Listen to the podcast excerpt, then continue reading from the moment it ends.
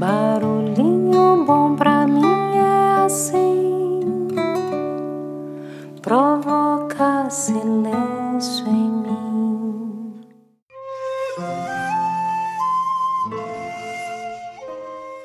Abre aspas. Conta-se que, por volta do ano 250 a.C., na China antiga, um príncipe da região norte do país estava às vésperas de ser coroado imperador, mas de acordo com a lei ele deveria se casar.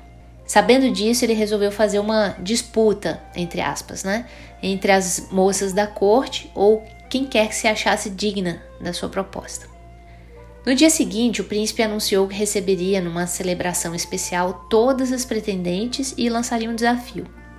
Uma velha senhora, serva do palácio há muitos anos, ouvindo os comentários sobre os preparativos, sentiu uma leve tristeza, pois sabia que a sua jovem filha nutria um sentimento de profundo amor pelo príncipe. Ao chegar em casa e relatar o fato à jovem, espantou-se ao saber que ela pretendia ir à celebração e indagou incrédula: Minha filha, o que, que você fará lá? Estarão presentes todas as mais belas e ricas moças da corte. Tira essa ideia insensata da cabeça. Eu sei que você deve estar sofrendo, mas, mas não torne o sofrimento uma loucura. E a filha respondeu: Não, querida mãe, não estou sofrendo e muito menos louca. Eu sei que jamais poderei ser a escolhida, mas é a minha oportunidade de ficar pelo menos alguns momentos perto do príncipe. Isso já me torna feliz. E à noite, a jovem chegou ao palácio e lá estavam de fato todas as mais belas moças com as mais belas roupas, com as mais belas joias e com as mais determinadas intenções. E então, inicialmente, o príncipe anunciou o desafio: Darei a cada uma de vocês uma semente.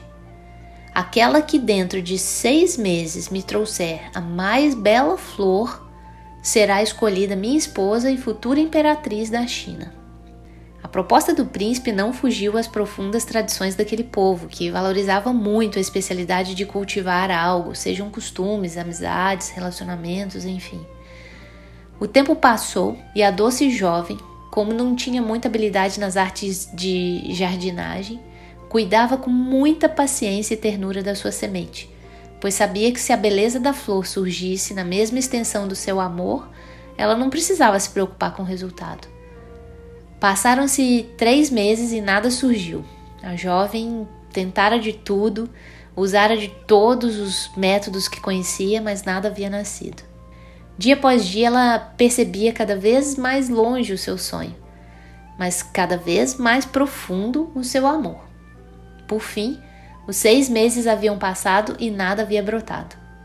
Consciente do seu esforço e dedicação, a moça comunicou à sua mãe que, independente das circunstâncias, ela retornaria ao palácio na data e hora combinados, pois não pretendia nada além de mais alguns momentos na companhia do príncipe.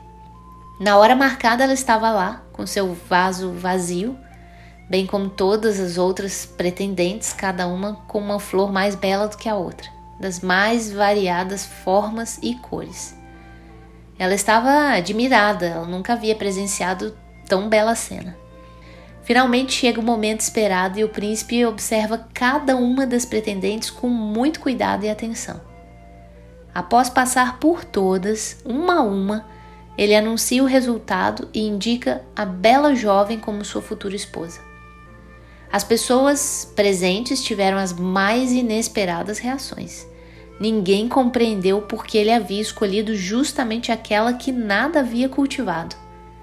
E então calmamente o príncipe esclareceu.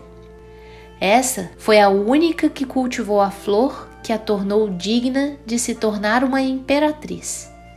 A flor da honestidade, pois todas as sementes que entreguei eram estéreis. Se para vencer estiver em jogo a sua honestidade, perca você será sempre um vencedor. Fecha aspas. Que tal esse barulhinho bom?